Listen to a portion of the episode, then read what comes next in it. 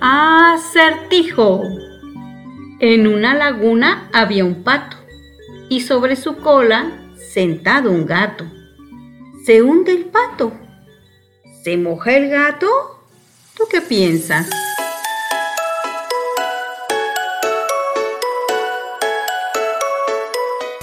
Historias del mundo para contar. Una hora en la que vivirás múltiples vidas en diferentes espacios y tiempos. Historias del mundo para contar. Escucha, imagina y disfruta. Comenzamos. Muy buenos días, mi nombre es Sara Cepeda y estamos nuevamente aquí en su programa Historias del Mundo para Contar en Radio Tecnológico de Celaya, XHITC, por el 89.9 de su FM. Le agradecemos a usted que nos sintonice y estamos eh, de manteles largos porque hoy vamos a tener una conversación muy nutrida sobre el arte. ¿sí? Eh, tenemos en la mesa a dos maestros, al maestro César Villegas, que nos visita y nos va a hacer una invitación eh, pues muy especial para su escuela y para su exposición. Y a Gerardo Martínez, que también este es un pintor y que tiene ya de regreso a la a su a su alma mater tanto pictóricamente como profesionista, como habitante de esta ciudad, se reincorporó nuevamente a habitar esta ciudad. Y bueno, pues le damos la bienvenida a ambos. Buenos días, Gerardo. Hola, buenos días, Sara. ¿Cómo estás? Buenos días, Sara. Pues este, vamos a iniciar, vamos a iniciar porque el, el programa pues es cortito. Sí y tenemos que decir mucho. Y, y del arte, pues se habla demasiado. Este, maestro, yo quiero preguntarle al maestro César, sí, ¿qué es vanguardia? Bueno, eh, vanguardia lo hice como una forma de, si acaso, de sarcasmo, porque normalmente hay, yo he visto gente que trabaja refiriéndose a, un, a una moda, refiriéndose a una tendencia. Eh, y precisamente lo que la escuela es es ir en contra de esa tendencia. Em, bueno, lo que a la escuela, el objetivo de, esa escuela es crear alumnos de forma íntegra, no solamente que, que hagan cosas porque a lo mejor 10 personas la están haciendo y le están imponiendo como una cierta moda sino que entiendan qué hay detrás de ese movimiento y qué hay detrás de los demás movimientos, que tengan una formación teórica bien, bien sólida, aparte de la, obviamente que de la práctica, y que puedan tener un criterio para usar o no usar este pues ciertas técnicas, no ciertos movimientos. Claro. Maestro, Vanguardia es una academia, ¿verdad? ¿Usted sí, correcto. Eh, está a la cabeza de esta academia? Sí usted. ¿Hace cuánto que se formó esta academia? Eh, mire, todo fue por la pandemia. Eh, recuerdo que estaba en el Instituto de Cultura enseñando en el momento que estaba Rosy Rayón de, coordinadora y se nos cayó la pandemia y se suspendieron pues todas las clases. Em, yo recuerdo que no sabíamos cuánto nos íbamos a quedar en casa en ese momento. Todo el mundo decía que dos, tres semanas. Y fueron dos años. Sí, no, sí, no, y bueno, eso a mí realmente me importó poco y sí les dije a mis alumnos, ¿saben qué? A los dos días de que estábamos en casa, les dije, ¿saben qué? Nos vamos a ver en línea, en, mediante Facebook, en sesiones este, en vivo. La verdad fue un desastre esa vez, porque yo no tenía conocimiento de las herramientas virtuales en primera, y yo recuerdo que les hacía una pregunta por si tenían alguna duda de lo que se había visto, y la pregunta tardaba un minuto en llegar, en llegarles a ellos. Y ellos otro minuto en contestarme y era realmente frustrante. Y también se notó en los resultados, porque los resultados fueron nefastos en ese, en ese momento. Y yo sabía que esos alumnos, porque los había tenido en presencial, daban mucho más. Bueno, sí es que el ambiente social fue terrible, ¿no? Fue una, un, una política de terror, no sabíamos qué estaba pasando, entonces el descontrol eso es por un lado. Por otro, los medios virtuales pues eran como para jugar, ¿no? Como para una comunicación muy este, fortuita, ¿no? Y, y, de pronto se vuelve una herramienta, un medio académico, ¿no? Para muchos se nos vuelve eso, para muchos se nos vuelve una herramienta de trabajo. Y, y bueno, yo creo que la tecnología no estaba como para soportar tanta interacción entre tantos seres humanos. Entonces sí, sí fue frustrante, efectivamente, sí, fue frustrante. Pero por otro lado, a usted le, le nutre esto, ¿verdad? Sí, ah. bastante. Yo recuerdo que pasó un tiempo y eh, aprovecho a mandarle saludos a la maestra Marusa Martín del campo, no sé si la conozca. Este, ella tiene una academia también, eh, también es de, a modo virtual y creo que también la maneja presencial. Eh, en aquel momento pues lo estábamos haciendo completamente virtual y yo, le, ayudaba con lo que era la, la publicidad de esa escuela en mi faceta de diseñador. Y bueno, llegó el momento en que yo tenía que dar un taller y pues tuve que hacer otra cosa que no hiciera Marusa. Em, se me ocurrió dar el taller de cubismo. Mm, y ahí fue cuando empecé yo ya a mezclarme más con las herramientas de, de virtuales. Para mí Zoom fue eh, mucha ayuda mezclado con, bueno, programas de diseño como Photoshop, Premiere, Illustrator, todos ellos, para crear ya un sistema de trabajo. Em, digo, y bueno, el bendito WhatsApp también, cuando me quieren hacer una corrección pequeña que está fuera de la hora de clase, pues claro que la hacen los alumnos. Digo, también es muy, muy beneficioso, porque hay veces que ellos tienen dudas el domingo en la noche y ahí me tienen a la mano siempre. Em, bueno, la cosa es que después de ese taller, ese como prototipo de, taller, pues se me ocurrió, digo, ¿por qué no hacerlo con todo lo demás? No nada más aquí. Eh, la diferencia a otros talleres virtuales es que no, no solamente abordaba la parte práctica, sino la parte teórica. Y después fue creciendo más la idea porque se me ocurrió empezar a hacer documentales. Y yo lo ah, que hago es fabricar un pequeño documental donde te explico a qué hora se levanta el pintor y a qué hora se duerme, ¿no? Si es que duerme, la mayoría no lo hacen. Sí, son muy desvelados. Tenemos aquí a un desvelado. sí. Maestro César, veo aquí que usted me mandó una reseña de lo que es vanguardia de la academia. Sí. Y bueno, hace mención de, de este qué se hacen, cuáles son los objetivos y, y, también el taller en línea que nos acaba de describir, pero me parece muy, muy, muy importante esta sección que dice temas. Ajá. Porque es muy completo, ¿no? En esta sección de temas dice dibujo en carbón y grafito, pintura al óleo, acuarela, pastel, conceptualización, cubismo, impresionismo, renacimiento, barroco, barroco Rembrandt, barroco Velázquez, Goya, Jan van Eyck, no sé cómo se ah, pronuncia. Jan van Eyck. Jan van Eyck, ajá, Barrio y Carrington, ah, que son maravillosas, creo que todos los, Igor Mosquí, expresionismo, Mark, eh, perdón, Mark, ¿qué? Rothko. Rothko, ajá, El Bosco y su Jardín, de la Locura y Arte Flamenco y dice que este programa dura dos años y medio. Sí, correcto. Mire, eh, ¿Es un secuencial? En el orden como lo mencionó, así va. Es un eh, secuencial. Sí, por ejemplo, le estaba comentando al, maestro Gerardo y no me dejará mentir que una persona que no sabe dibujar difícilmente puede pintar correctamente porque ni siquiera conoce la incidencia de la luz y la sombra. Este, y bueno, y la, y la forma de ashurar, por ejemplo, eh, yo he visto que el profesor Gerardo utiliza una especie de ashurado en su técnica, pero es imposible que él lo hiciese si no supiese cómo es el movimiento de un simple lápiz. Claro. Él solamente lo, lo está ya trasladando a otro material. Sí, sí, sí. Además es impresionante la pintura de Gerardo. No se queda, se queda, se queda uno observando y observando y siempre hay algo que, que descubre.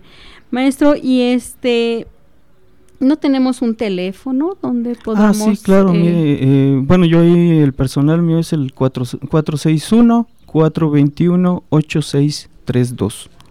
461-821-46... No, es 461... 421. Ah, 421. Ajá, 8632. Ah, muy bien. Pues a lo largo del programa vamos a ir repitiendo el, el, teléfono, maestro, por favor, porque sí, sí, claro. pues este esto es auditivo, entonces la gente que tenga listo su lapicito porque lo vamos a repetir un poco más adelante. Y ahora vamos con el maestro Gerardo. ¿Cómo estás, Gerardo? Muy bien, querida Sara. Acércate. Sí, así. Así mero, sí, es que el micrófono es así. Este, pues, ¿qué nos, qué nos cuentas de, de este proyecto del maestro César? Ah, pues mira, a mí me da mucho gusto que haya profesores como el maestro César, porque yo tuve la fortuna de conocerlo cuando entré a trabajar al instituto. Así es. Al igual que a ti, Sara. Gracias. Entonces, pues ambos, ustedes son extraordinarios en su trabajo y no es la excepción. El maestro César es muy dedicado, es muy, no le gusta las farsas en ningún sentido y mucho menos en la pintura. Es decir, no le gusta hacer como, como que enseña, le gusta verdaderamente profundizar porque le gusta mucho darle herramientas a sus estudiantes. Eso es bien importante porque como creo que al igual que él yo coincido en no eternizarse como maestro de alguien, sino que esa persona darle herramientas para que te abandone. Pues realmente esa es la educación, ¿no? Crear alumnos independientes con criterio, ese es, ese es el modelo educativo, no crear corrientes, sí, sí, codependencias, este, todas, o escuelas de eternas, ¿no? Que tienes tu, tu séquito atrás, que te viene siguiendo por generación y generación. Sí, perdón. Sí, correcto. Mire, yo después de, por ejemplo, de esos dos años, digo, yo considero que el alumno ya debe de estar más que preparado y si regresa, realmente es porque tengo algo nuevo que enseñarle. No tiene por qué regresar si ya lo estoy aventando al ruedo, ¿no? Creo que eso está, bueno, esa postura ética, porque es una postura ética, de crear realmente personas con criterio, ciudadanos independientes con criterio, propositivos, vitales.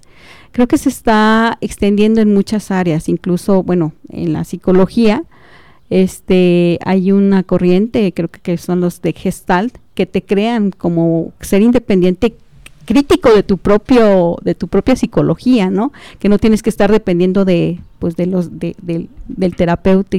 Y creo que, que eso es muy bueno. Felicidades Gerardo. es correcto Sara. En mencionas un ejemplo muy muy bueno la gestal porque eh, eso de eso se trata igual la pintura bueno en, en estas formas de enseñar de César que es pues obviamente toda, digamos que por muchos años uno tiene dudas como era mi caso que tenía que volver con mi maestro para preguntarle sobre el uso de barnices o el uso de secantes, aceleradores. Entonces, eh, porque pues, eh, no sé el caso de César, pero yo he tenido la fortuna de tener unos maestros extraordinarios, ¿no? Y que se seguían especializando, se seguían aprendiendo. Entonces yo, mis dudas, conforme uno va aprendiendo más, se va dando cuenta que le hacen falta más cosas por saber, ¿verdad? Sí, correcto. Incluso eh, uno como profesor, yo he aprendido mm, técnicas que no sabía dando clases. Cuando veo que mis alumnos suceden cosas diferentes y entonces eso te va nutriendo. Va resolviendo el te día. Va resolviendo, sí, porque es, es, es real y conciso. ¿eh? En, en este último taller que di, eh, aprendí a hacer dos cosas. Eh, fijar el humo en el óleo, que no sabía, porque nunca lo había hecho, hasta que una alumnita se le ocurrió, vio que lo hacía y me dijo, enséñeme. Y ella lo hizo en su bastidor con óleo y que se queda fijo, ya no se mueve. Ah. Entonces, digamos que descubrimos eso. A lo mejor ya lo sabía mucha gente, pero nosotros no. Claro. Y, ahí ya aprendimos algo. Sí, bueno, este, eh, en, en este caso, bueno, eh, la academia pues es, es, de manera virtual. Yo sé que hay mucha gente que no cree en, este tipo de método. Em, precisamente por eso es esta exposición. Hay alumnos que ya van a la mitad de este, pues de este camino que hemos tomado. Y pues va a haber una exposición este próximo sábado a la una de la tarde en el claustro, en la Casa de la Cultura. Y ahí se va a mostrar realmente si tenía o no tenía razón de que las, las personas sí pueden aprender de, de, manera virtual. Yo la verdad en lo personal encuentro muchas este, ventajas, ¿no? Tanto para el alumno, el alumno como para, para mí. Eh, a mí me permite realmente explotar todas las herramientas virtuales, todas las de diseño, y mostrarle un documental que a lo mejor no le mostraría en una manera presencial. Y, claro. le, y le toca conocer a, o sea, le toca sentir realmente al pintor que estemos viendo en turno. Él estaba comentando al maestro Gerardo que el último que vimos pues fue Rembrandt. Se hizo un documental completo y ya después digo una cosa es la teoría, que la tienen que uno que sopesar bien, y otra cosa ya es cuando vamos manos a la obra con la práctica, ¿no? Que sí les encargo ya el material que tiene que ser o lo que se asemeje más, por ejemplo el blanco de plomo, pues ese aquí ya no está descontinuado por tóxico y no, no lo podemos usar, pero encontramos buenos sustitutos. En realidad das historia del arte. Conforme vas dando técnica, vas dando historia del arte, ¿no? Sí, correcto. pero no solamente historia del arte como algo platicado, sino en, un, en una exposición de video que se ha investigado, que se ha hecho y que si bien es sintético, también es punto de partida para una investigación más profunda, ¿no? Sí, correcto. Mire, aquí es lo más este sencillo. El alumno lo único que tiene que hacer es pararse con un cafecito y disfrutar el documental y ponerle atención. Claro. Pero también lo llevas a la práctica, ¿no, César? Porque hay una parte en la que haces para iniciar. Sí, correcto. Como hace el pintor. O sea, haces reproducción. Y sí, correcto. ¿no? Sí, mire, mira, hay, hay tres fases. Primero la teórica, que es la que tienen que aprender ahí en la primera, el primer, la primera clase. Casi todos mis talleres empiezan con esa. La segunda ya es práctica, pero nos dedicamos a hacer una reproducción para que sientan, para que se pongan en los zapatos de ese pintor. En este caso a lo mejor puede ser Caravaggio. Eh, y después les encargo, bueno, lo que, lo que es la premisa de, esa, de esta academia, hacer cosas originales, no copias. Digo, ahorita copiamos solamente como mero ejercicio. Eh, ahora luego les pido, les aviento un tema o a veces ellos eligen el tema y lo desarrollan conforme a un taller que tomamos, que tomamos que se llama taller de concepto. Ese taller permite generar ideas desde cero sin copiar nada. Bueno, utilizamos todo e, lo que aprendió en ese taller de cero y generamos algo pero con la técnica de Caravaggio que ya también aprendieron. Y prácticamente así nos vamos con cada pintor. Una reproducción y algo hecho por ellos. Otra reproducción y algo hecho por ellos. Claro. Bueno, dentro de la educación, el arte o, el, momento imitativo es muy importante. Dentro de la educación, desde, desde la educación infantil, bueno, ahorita me, me, me, remite a eso. Cuando un ser humano está creciendo, lo primero que hace es imitar para empezar a ser imitativo de un ser humano, porque naces como, como un ser eh, hombre, ¿no? Como género, pero tu humanización la vas adquiriendo, la vas desarrollando. Entonces la primera acción que hace un, ser, un hombre, es la imitación, para después emanciparse y ser creativo y crear su propia humanidad. Entonces, mira, que, que, este, como estos, estos desarrollos y el arte dentro de esta de este crecimiento del hombre es fundamental. El que el niño dibuje es fundamental para que obtenga criterio, porque si no se la va a pasar copiando lecciones, copiando al amiguito, copiando al maestro, aprendiéndose de memoria todo y no va a poder ser creativo. Eso pasa cuando el dibujo queda trunco dentro del proceso eh, educativo del, del, infante, fíjate. Qué importante, ¿no? Así es. Sí, sí, Gerardo. Tienes toda la razón, Sara. Sí, primero como tenemos que tener referencias. Hay muchos, bueno, en mi caso yo, yo empecé autodidacta, no, este, no, no, no ingresé a una academia ya está muy mayor. Y eh, sí hay que estar viendo a dónde quieres llegar, porque solito es más difícil, te lleva más tiempo. Sí. Y si ya tienes referencias, es mejor. Y si tienes quien te guíe, mucho mejor. Te ahorras muchos años. Muchos años. Es importante estudiar. Muy bien. Sí, meterse a clases porque te ahorras como 10 años. sí, maestro. Este, bueno, mire, el objetivo final sería este, el, que el alumno, un alumno que puede utilizar varias técnicas, obviamente la que más le acomode, digo, si quiere utilizar una técnica más impresionista, expresionista, algo más barroco. También tenemos, por ejemplo, ahí el, taller que mencionó de renacimiento, la que quiere usar o combinar, o cubista inclusive hasta a Gerardo le, le traen creo que tres cuadros cubistas por ahí al final. Eh, pueden utilizar la que quieran, pero para sus propios fines y beneficios. Porque muchas personas me dicen, bueno, es que en el taller de concepto nos enseñas a pensar como tú. Le digo, no, lo que te enseño solamente es mi método de trabajo. El cómo lo utilices y para qué, pues eso ya es cosa tuya. Claro. Sí, maestro, veo aquí que cada uno de sus temas tiene una fecha de inicio. Sí. Sí. Entonces ahorita estamos, ya inició el taller de dibujo y carbón, está por iniciar el de óleo el 20 de febrero. No, pero ese ya, ya inició. O sea, ah, perdón, sí, es cierto, que eh, estamos lo, en abril, lo que yo, ay, me lo- brinqué. lo que yo le lo que yo le mandé fue prácticamente las la, la el programa el programa pero del grupo anterior del que ahorita ya va a exponer. Ah, Entonces, ¿cómo es, dónde consultamos esto, esta actualización de Eh, mire, tiene, eh, puede buscar como ACA Vanguardia.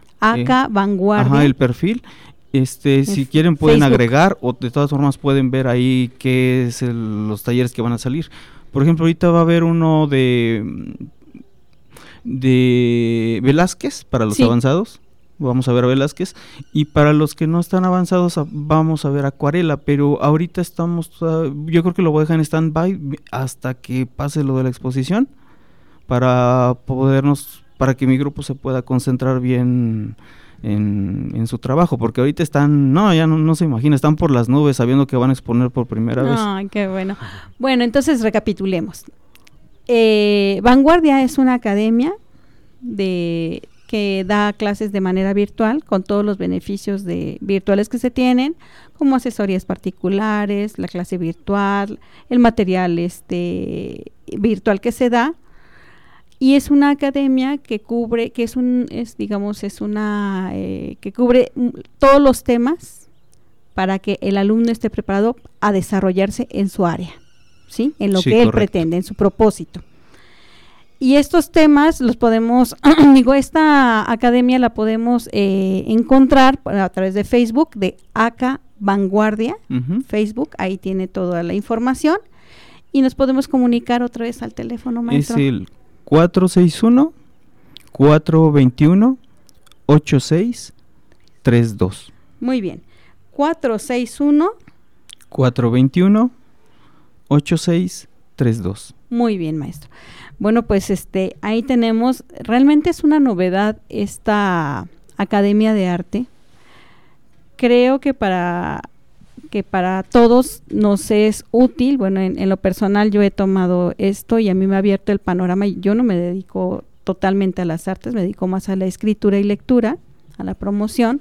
Y sin embargo, el mundo del arte me ha dado muchísimas herramientas para poder escribir mejor, tener una, un panorama imaginario mucho más amplio, ¿sí? Y bueno, que conste que ya no tengo 10 años, tengo 40 más. entonces, entonces eh, yo les aconsejo eso. ¿Y esto a partir de qué edad pueden ingresar? Em, bueno, mm, 14 años se considera ya algo prudente. Eh, digo, he tenido algunos más chicos, pero son gente ya... mm, Nacieron para hacer esto. o Muy sea, bien. 14 hasta... ¿No hay edad? No, no hay edad. No hay edad. Realmente lo único que sí se les pide pues es que tengan mucha disposición a la teoría porque digo, muchas escuelas lo dejan completamente de lado y se dedican solamente a la práctica. Y digo, en, en este caso conmigo pues sí hay mucha teoría, pero es necesaria. Claro, porque si no, no tienes un... Esta, Un este- es- respaldo. no, y el, y el horizonte hacia dónde vas. ¿no? Sí, así ahí más o menos ellos ya se pueden dar una idea exactamente a dónde vamos o a dónde ellos podrían llegar solos. Muy bien, maestro. Pues bueno, y tenemos entonces esta academia. Gerardo, a ver, platícanos. Sí. Pues me da mucho gusto que, que le des la oportunidad a César para que pueda hablar de su exposición, la primera exposición que van a hacer sus alumnos. Lo acordamos ya hace, pues yo creo, casi un año, ¿verdad? Sí, un año. Para que se pudiera dar esta exhibición. Eh, sí, efectivamente veo a las personas muy emocionados. Es que pasa un fenómeno muy curioso que yo no me había dado, no me había percatado que parece que hay personas que sienten que, que es muy difícil exhibir, que no les van a dar la oportunidad porque, porque nadie les ha dicho pues que son buenos o que lo hacen bien o que están en proceso de hacerlo, ¿no? Pero en Casa de la Cultura de Celaya estamos abiertos precisamente para que sea su primera vez, ¿no? Su primera exposición. No, no sé, no, yo nunca veo el currículum. No por, digo porque somos Casa de la Cultura y la Casa de la Cultura es de todos, ¿no? De todo el pueblo, es- trabajamos para el pueblo. Entonces, a mí lo que me interesa es que tengan un compromiso con hacer lo que hacen. Sí, bueno, este, yo quiero hacer un comentario respecto al trabajo de Gerardo y creo que esta disposición, esta apertura que tiene como coordinador de galerías eh, es muy importante. y se lo comenté alguna vez, no me quedé con las ganas, le digo, es que bueno que das oportunidad porque ayudas mucho a las personas. O sea, que no que te digan que está bien ni nada, sino es un paso más dentro tal vez de algo que uno ve como una gran montaña y que de pronto dices, ay, la montaña y voy a ir para allá y sudas y te duele el estómago y a veces hasta lloras porque quieres que esté tan bien o sea, te, comprometes contigo, no es, la no, es la, no es el compromiso con Gerardo, te comprometes con, contigo porque eso es lo que te hace ver Gerardo. O sea, te dice sí, dice sí, y entonces cuando te dice sí, dices chispas, o sea, ¿no hay más requisitos? no, yo luego te, pues, es, pero es, yo, yo veo a las personas como les encanta ver su obra colgada, además en espacios muy dignos. En, edificios del 17 y, tratamos a cada expositor como el profesional número uno, o sea, igual, igual que tratamos a un pintor con mucho trayectoria, igual tratamos al, al Nobel, al, artista que, que, está, ¿cómo le llaman?, eh, debutando. las fichas y todo lo hacemos con, al igual que tratamos a todos, es decir, porque eh, tiene que ser profesional una exhibición. Claro. Entonces el trabajo sí puede perder cuando no se trata dignamente. Entonces, afortunadamente, pues sí lo hacemos con muchísimo cariño y nos da mucho gusto que, que empiecen ahí los, los artistas, todos, eh, no nada más hasta de Celaya, porque esta vez creo que los alumnos de César vienen hasta de Monterrey, ¿verdad? Sí. Bueno, eso, eso, ah, ese es el punto que yo quería ver. Eh, fíjate que lo virtual se ve como algo, mm, como algo muy complicado. Pero creo que una de las, de las maravillas que tiene lo virtual es esto precisamente, que puedes tener gente de Monterrey, de Celaya, incluso del extranjero, ¿sí? Que está en tu clase, ¿no? Entonces, eso nos acerca. Sí, ya sé que es una cercanía virtual, pero es una cercanía. Es una cercanía y eso nos nutre. La cercanía y la comunicación nos va nutriendo, nos va haciendo. Y las perspectivas que se tienen desde otras latitudes, pues eso nos impacta. Y eso es muy bueno, muy, muy bueno. Entonces, pues felicidades por el proyecto, porque es un buen... Además, no es fácil hacer una currícula, ¿eh? Me eh, consta, o sea, hacer la currícula, decir cómo va, cuál va primero, cuál va después, cómo lo vas armando, cómo lo vas llenando, nutriendo para que ese platillo quede sabroso y que además el que se lo va a comer diga, ¿me sirve? Sí. Qué barbaridad. Felicidades, maestro César. Gracias. Que viene muy al caso el nombre de, la academia de vanguardia, porque fíjate que hace un año eh, por azares del destino estuve en una plática con donde estaba el secretario de Educación de Guanajuato, en la Universidad Latina, Politécnica, perdón. Y habla, y es la tendencia de la educación. Sí. A que sea virtual. De hecho, ellos ya van a, que él hablaba de que tiene que ser en su mayoría. Vamos a pasar a eso. Entonces ya César pues ya está adentro. Claro que sí. Bueno, pues vamos a ir a un corte del programa, a la identificación del programa y regresamos aquí en Historias del Mundo para contar. En un momento regresamos a Historias del Mundo para contar. Ya estamos de regreso en Historias del Mundo para contar. Estamos regresando aquí en Historias del Mundo para contar y estamos pues con esta historia de esta Academia Virtual de Arte Vanguardia con el maestro César Villegas y el maestro Gerardo Martínez de Casa de la Cultura. Y bueno, este sábado va a ser la inauguración de esta primera generación, maestro, ¿sí? Sí, Digamos de esta primera generación de artistas que van a exponer en el claustro de Casa de Cultura. ¿A qué horas va a ser? A la una de la tarde, Sara. a la una de la tarde, eh, este sábado, ahí ya vamos a estar en el claustro con los alumnos de César. Ya, ya están llegando las pinturas. Ya hoy mismo vamos a empezar a montar. ¡Oh, qué maravilla! Este, ¿de dónde vienen todas estas pinturas, maestro? ¿De dónde vienen? O sea, ¿de dónde vienen los alumnos? Sí. Mire, está eh, Beatriz Gutiérrez que viene de Monterrey. Está Wendy Albania Villegas también que viene de Monterrey. Eh, Josué Escalera, que viene de Yuriria, Carla Carrillo viene de aquí de Rincón de Tamayo. Y Jimena Flores que es de aquí de Celaya. Pues miren, miren nada más, pues ahí tenemos la primera exposición de los alumnos de Academia eh, Vanguardia, Academia de Arte. Y pues eh, creo que como bien conversaba el maestro Gerardo, eh, las clases virtuales ya son la vanguardia, son la vanguardia, ¿no? Sí, y a nivel de educación pública nos comentabas, ¿verdad? Sí. Que ya se está implementando el sistema Sí. y que esto de lo presencial pues era así como para para hacer eh, eventos especiales, supongo, ¿no? En, en- a nivel académico. Sí, eh, se habla de que había, sobre todo después de la pandemia, adelantó todo, porque hay profesionistas que se ven eh, en la necesidad de trabajar, Sí, claro. porque de ellos depende su familia. Yo no sabía eso, eso lo escuché que en esta, en esta junta, ¿no? No pensé que fueran tantos así como para empezar a pensar en una educación que no fuera como antes, que si tenías faltas, pues ya no podías presentar.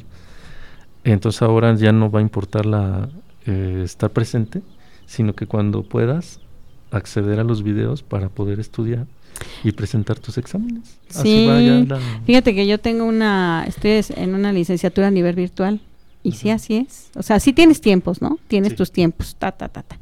Pero sí, no, o sea, entras cuando puedes entrar y, y de pronto dices, ah, ya se me juntó el módulo 1 con el módulo 2 y apúrate, ¿no? Pero sí es muy bueno, muy bueno porque además te crea otro tipo de disciplina. Para mí fue complicadísimo porque yo tengo la educación tradicional, pero metida en la médula, entonces sí me costó mucho trabajo y me tuvieron que dar curso intensivo de, de este uso de plataformas, porque para entrar a la universidad virtual tienes que tener ya eh, aprendido el uso de plataformas, sí. todo, todo. Entonces tuve que meterme ahí un curso intensivo con mis hijos y supe lo que es tener un papá joven. Sí. sí, que te- Sí. Y no, y pícala aquí, pícala, espérate, espérate, no, pues fíjate y no te Sí. distraigas, ¿no? Porque no tengo tanto tiempo de enseñarte. Y bueno, pues sí, sí está. Sí. Muy bien, entonces Sí. sábado a la una de, A la la, una de la tarde, en la va- Casa de la Cultura. en la Casa de la Cultura, en el claustro va a estar la exposición de Sí. estos alumnos de la Academia de Arte Vanguardia. Maestro César, y ahora platíquenos de usted. Sí. ¿Qué es lo que usted produce como artista? ¿Qué produzco? Bueno, es mm, bueno, es muy muy particular, es mucha crítica, mucha crítica social, crítica religiosa. Em, yo le contaba alguna vez al profesor Gerardo y no me acuerdo a quién más por ahí estaba que antes mi único objetivo era simplemente agradar el ojo del espectador y hacerle una ilusión óptica, engañarlo de cierta manera y que se llevara una buena experiencia. Claro. Esta vez digo, bueno, mi objetivo, digo, sí lleva ilusiones ópticas, lleva todo lo que llevaba antes, pero ya lleva el objetivo de ponerte a pensar realmente si estamos bien parados o no en lo que estamos haciendo. Desde el momento en que tú tienes un carro y en, una, en un cruce donde no hay semáforo y no te toca y no dejas pasar al uno y uno, creo que deberías de pensar bien si estás o no correcto en lo que estás haciendo ya de manera colateral. Me refiero porque yo creo que la- una persona que no sé del uno y uno no tiene mucha educación y puede tener otro tipo de falencias. Digo, Así es- es. ese uno y uno realmente es el ejemplo más burdo y más fácil que te puedo poner. Si no puedes hacer ni eso, en ese caso, ¿qué otras cosas no podrás hacer? Claro. Menos sencillas. Entonces, el arte tiene un propósito, maestro. Sí, correcto. Sí, este, yo creo que sin el propósito el arte no tiene ningún sentido el estar Es ahí. hueco. Sí, es completamente hueco. Sí, maestro Gerardo. Sí, eh, a mí fíjate que me gusta... Yo tengo un problema serio con las redes sociales, me- porque me cayeron de sorpresa y luego la democratización del arte también, el arte contemporáneo, que van en contra de todo lo que César enseña. Desdeñan la técnica de- y muchas veces hasta la historia del arte, ¿no? Sí es válido, hay, hay, me decía alguna vez eh, Magali Lara, es que tanto hay artistas malos contemporáneos como malos pintores. Sí, es cierto, convivimos con todo eso, ¿no? A mí me gusta mucho basarme en las redes sociales, un poco tratando, según yo, darle sentido a ese vacío que veo en redes, a que la gente comparte cosas sumamente personales en ellas. Y yo intento tomar eso y, y pasarlo por mí como filtro y hacer arte a partir de imágenes virales. Fíjate que, que esto de las redes sociales, bueno, viéndolo desde el punto de vista crítico, y esto es virtual también, no, no, esto, esto es directo, que luego se va al, al Spotify. Sí. Este, bueno, eh, creo que mm, cuando empezó lo de Facebook me di cuenta, digo que a mí me agarró, como a ti, yo creo que nos agarró sí. de sorpresa todo esto de, de una personalidad, es una personalidad, ¿verdad? Es como una esquizofrenia, porque creas un perfil perfecto de tu, de tu persona Así es. que no existe, Que ¿no? existe. Entonces, imagínate tener que vivir con esta doble personalidad y depender de la persona que creaste. O sea, no de ti, sino de la que creaste, que es virtual, Sí. ¿no? Entonces, eh, esto eh, te crea un conflicto de, de, de, individu- de individuo y de sociedad, Sí. porque pues en tu perfil todo te va bien, Así es. ¿no? A nadie le va mal. No. Todos son bonitos, bellos. Y yo le digo a Carlos, le digo a mi esposo, le digo, es que en su Facebook interno él ve esto, pero la realidad es otra. sí, ¿no? ya, ya va a ser un padecimiento su, su Facebook interno. Sí, de, entonces que tiene usted, Tienes- sí, y tiene sí, un padecimiento, tiene un tienes- Facebook interno muy, muy bien elaborado, muy bien estructurado, Sí. pero es falso. Fíjate que causa, además causa malestar, porque yo conozco a un artista ya que me lleva 10 años de edad, que un día me confesó lo triste que era ella por ver que todos son felices menos ella, porque ella toma las referencias del Facebook, Pues ve, que- ve las fotos de la gente que está en el bar, en la playa, y dice ella, es que yo no tengo nada de esas fotos, ¿no? Entonces, fíjate, ella es artista, ¿eh? Del, del sistema nacional, o sea, y cómo es que le pega, ¿no? Es así de fuerte es ese asunto. Ya está, yo ya encontré una vez un libro, ya ves cómo es la vida de que uno cuando quiere algo, curiosamente pasa. Sí, le viene a, viene a tus manos algo interesante. Hay un profesor de la UAM, Jesús Martínez, que, que escribió un libro que se llama Avatar Modelo, no, Avatar, Avatar Modelo Virtual es el título que yo hice de una exposición a raíz de este libro que me encantó. Avatar, la imagen X, no recuerdo, disculpen, eh, pero hace referencia a que todas las fotografías en redes son falsas, que en realidad es un performance. Sí, pero es maravilloso cómo lo va cómo va fundamentando esta idea. Entonces porque in- incluso hay gente que sufre en Facebook pero él mismo se saca la foto deprimido es muy curioso eso que dice quién le sacó la lloro". foto llorando este pues él ¿no? entonces sí es eh, para mí es mo- es motivo de, de sarcasmo sí, y entonces trabajo en base a eso. Todo lo que, lo que sucede, que es viral, que si tal o cual persona sacó la lengua, etcétera, yo empiezo a hacer... Sí, empiezo a hacer...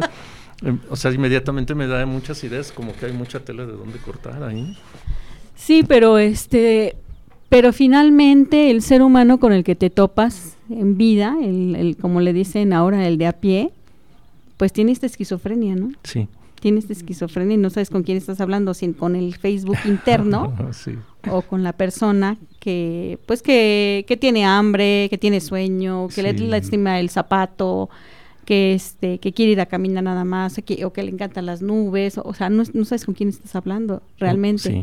Entonces, este, y es un arma, eh, esto del Facebook a veces de, de doble filo, ¿no? Sí. No sabes qué va a pasar. Entonces tienes como Ujú. con pincitas irte manejando, ¿no? Yo a veces me- se me van unos me gustan y yo dije, ay Dios, ¿y esto? ¿Por qué puse esto? Sí, y lo tengo que sí, quitar porque cierto. después, pum, te, te meten en un Sí. costal y tú dices, no, yo nunca dije esto.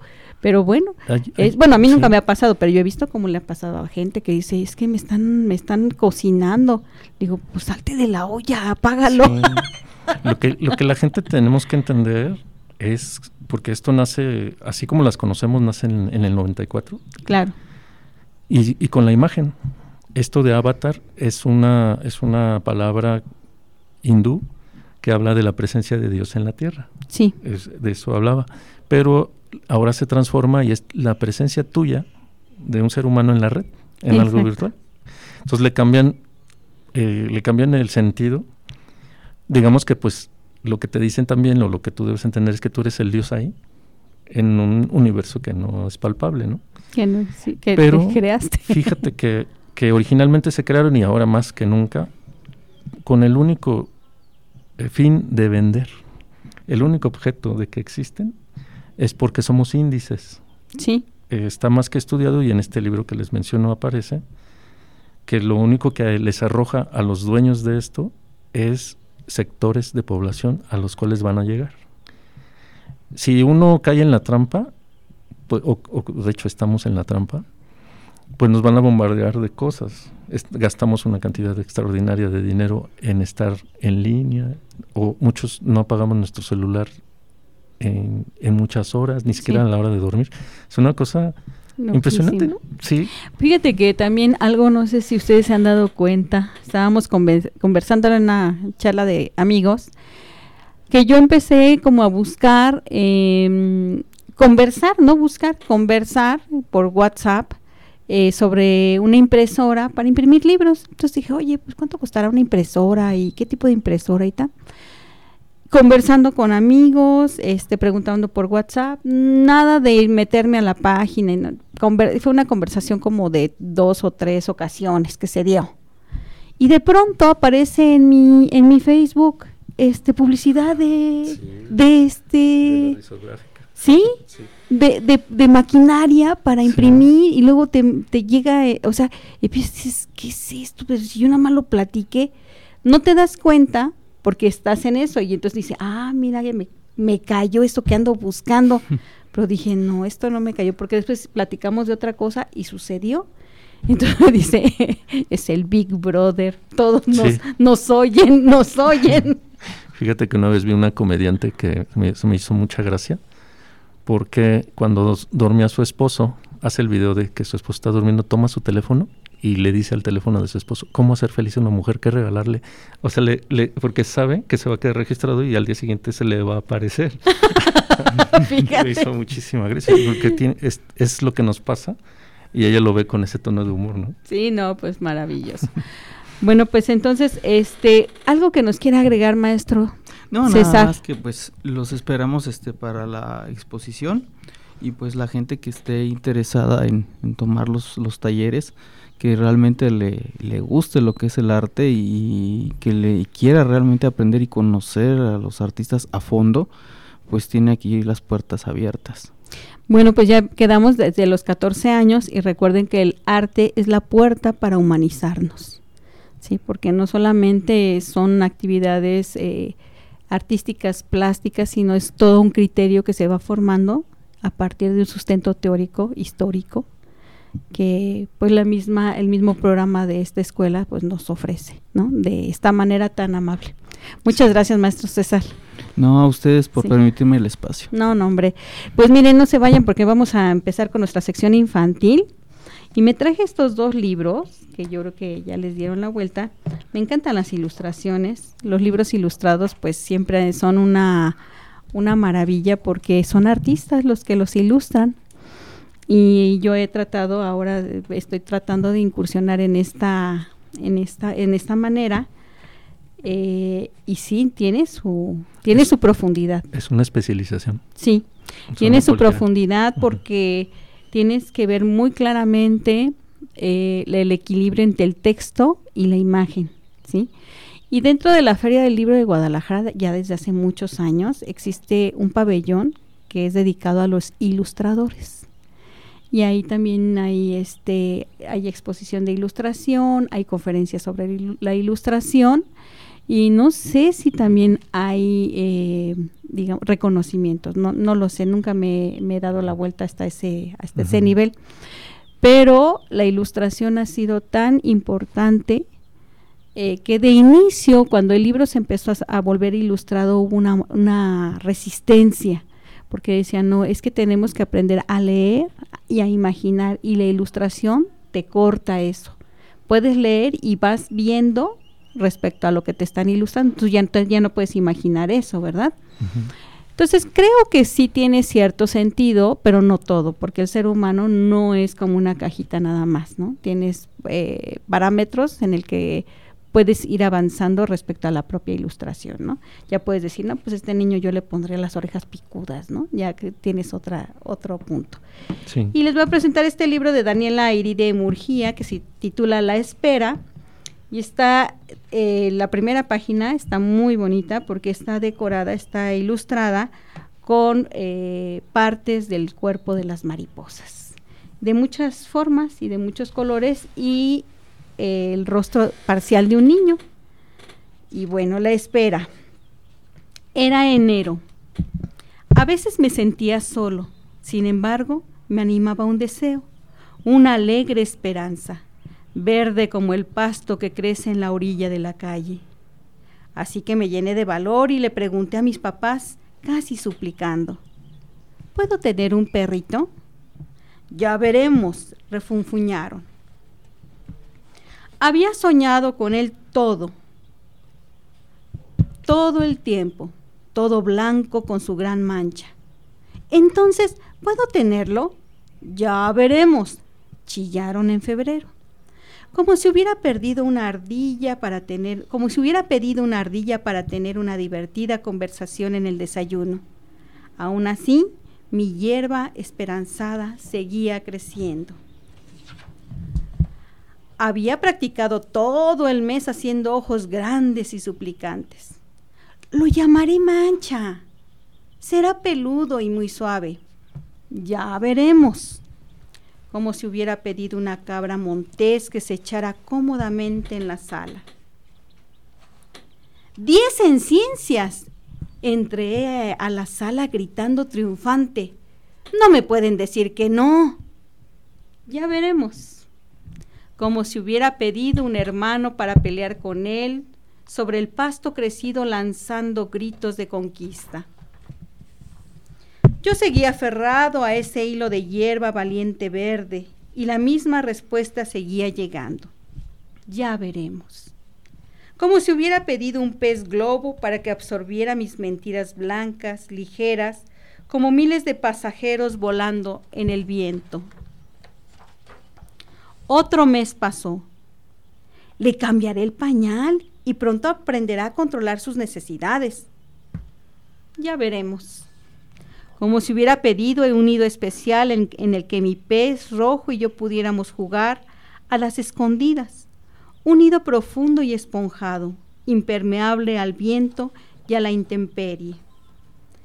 Estaba seguro el rocío allá afuera, cuidaba de mi hierba verde. Le enseñaré a no ladrar, le enseñaré a hablar. Ya veremos como si hubiera pedido luciérnagas parlanchinas para iluminar mis noches con palabras, como perlas confetis o brillantes estrellas proyectadas sobre el cielo raso. Ojeaba un gran libro de estampas. Este no, tampoco este. Aquí está. Era la imagen de un pequeño perro con largas orejas como alas. Ya veremos como si hubiera pedido una gran colección destellante y tornasolada de mil mariposas que revolatearan en mi cabeza, susurrando todo el amor que tenía en el estómago. Finalmente llegó mi cumpleaños.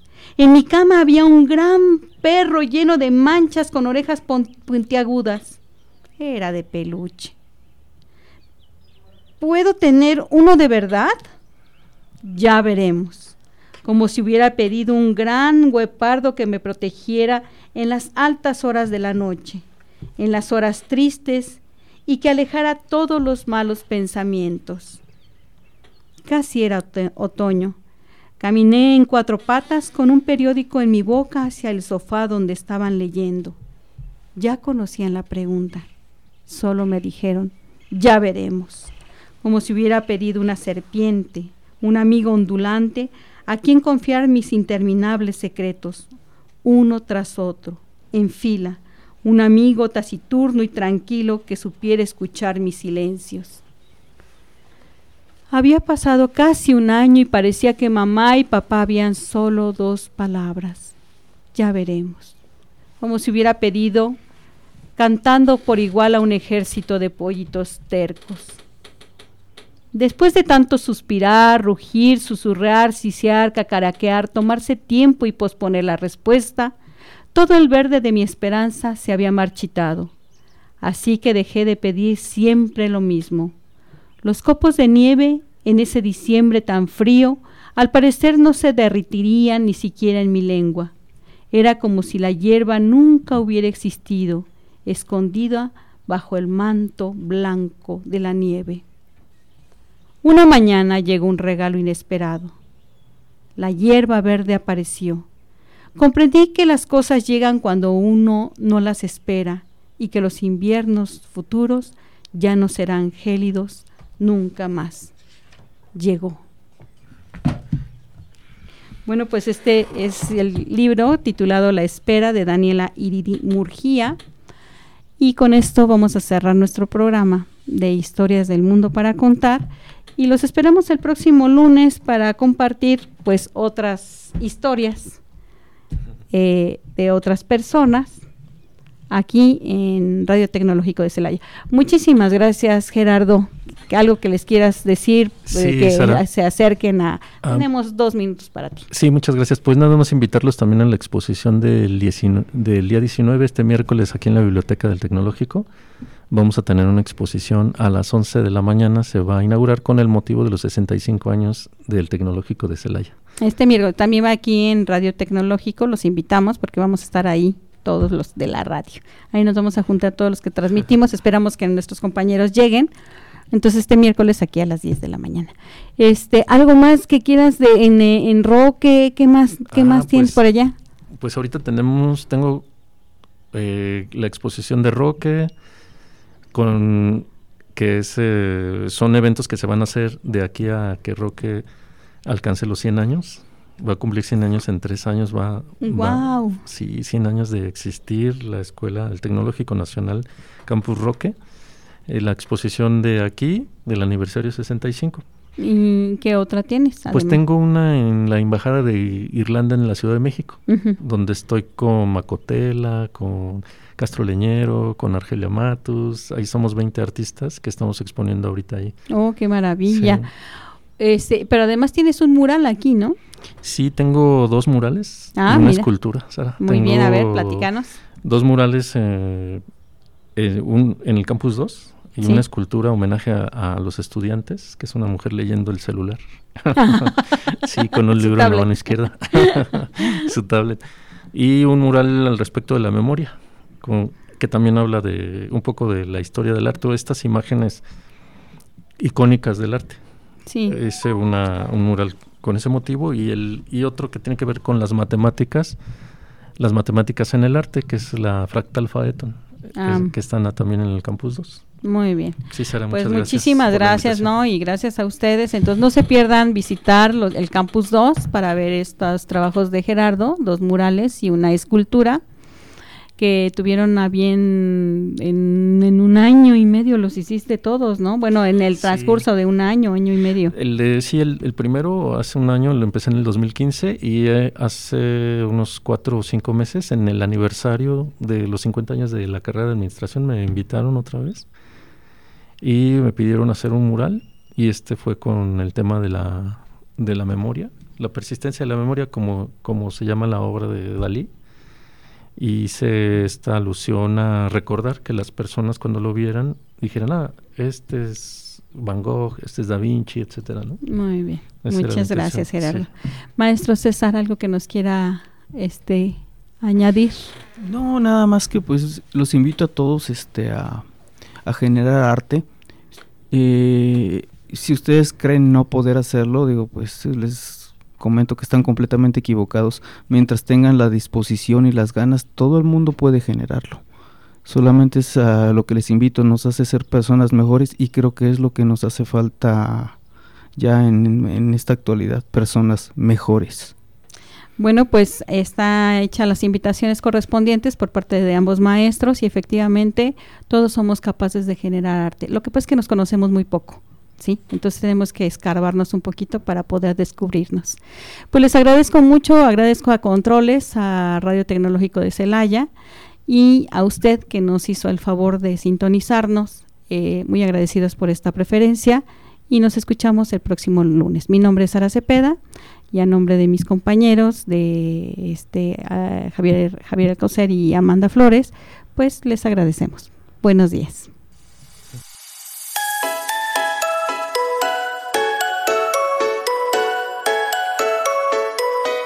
Con esto terminamos por hoy, pero aún hay más en Historias del Mundo para Contar. ¿Sabías que un mosquito aletea mil veces en un segundo? ¿Sabes lo que es eso? Historias del Mundo para Contar. Los esperamos la próxima semana a la misma hora por XHITC. Radio Tecnológico de Celaya a través del 89.9 de frecuencia modulada. El sonido educativo y cultural de la radio.